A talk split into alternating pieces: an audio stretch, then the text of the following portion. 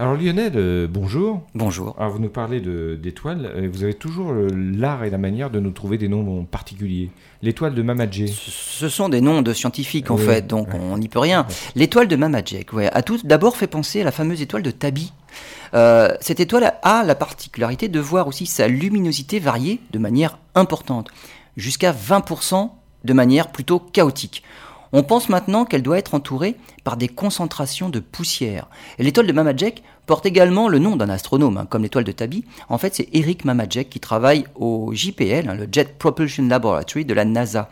Pour cette étoile, les variations de luminosité sont également très importantes.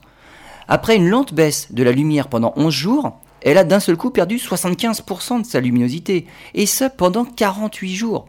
Ce n'est donc pas une étoile variable ordinaire. Les astronomes pensent que l'étoile possède une grosse exoplanète dotée d'un système d'anneaux, une sorte de Saturne géante avec des anneaux 200 fois plus importants que ceux de notre planète Saturne.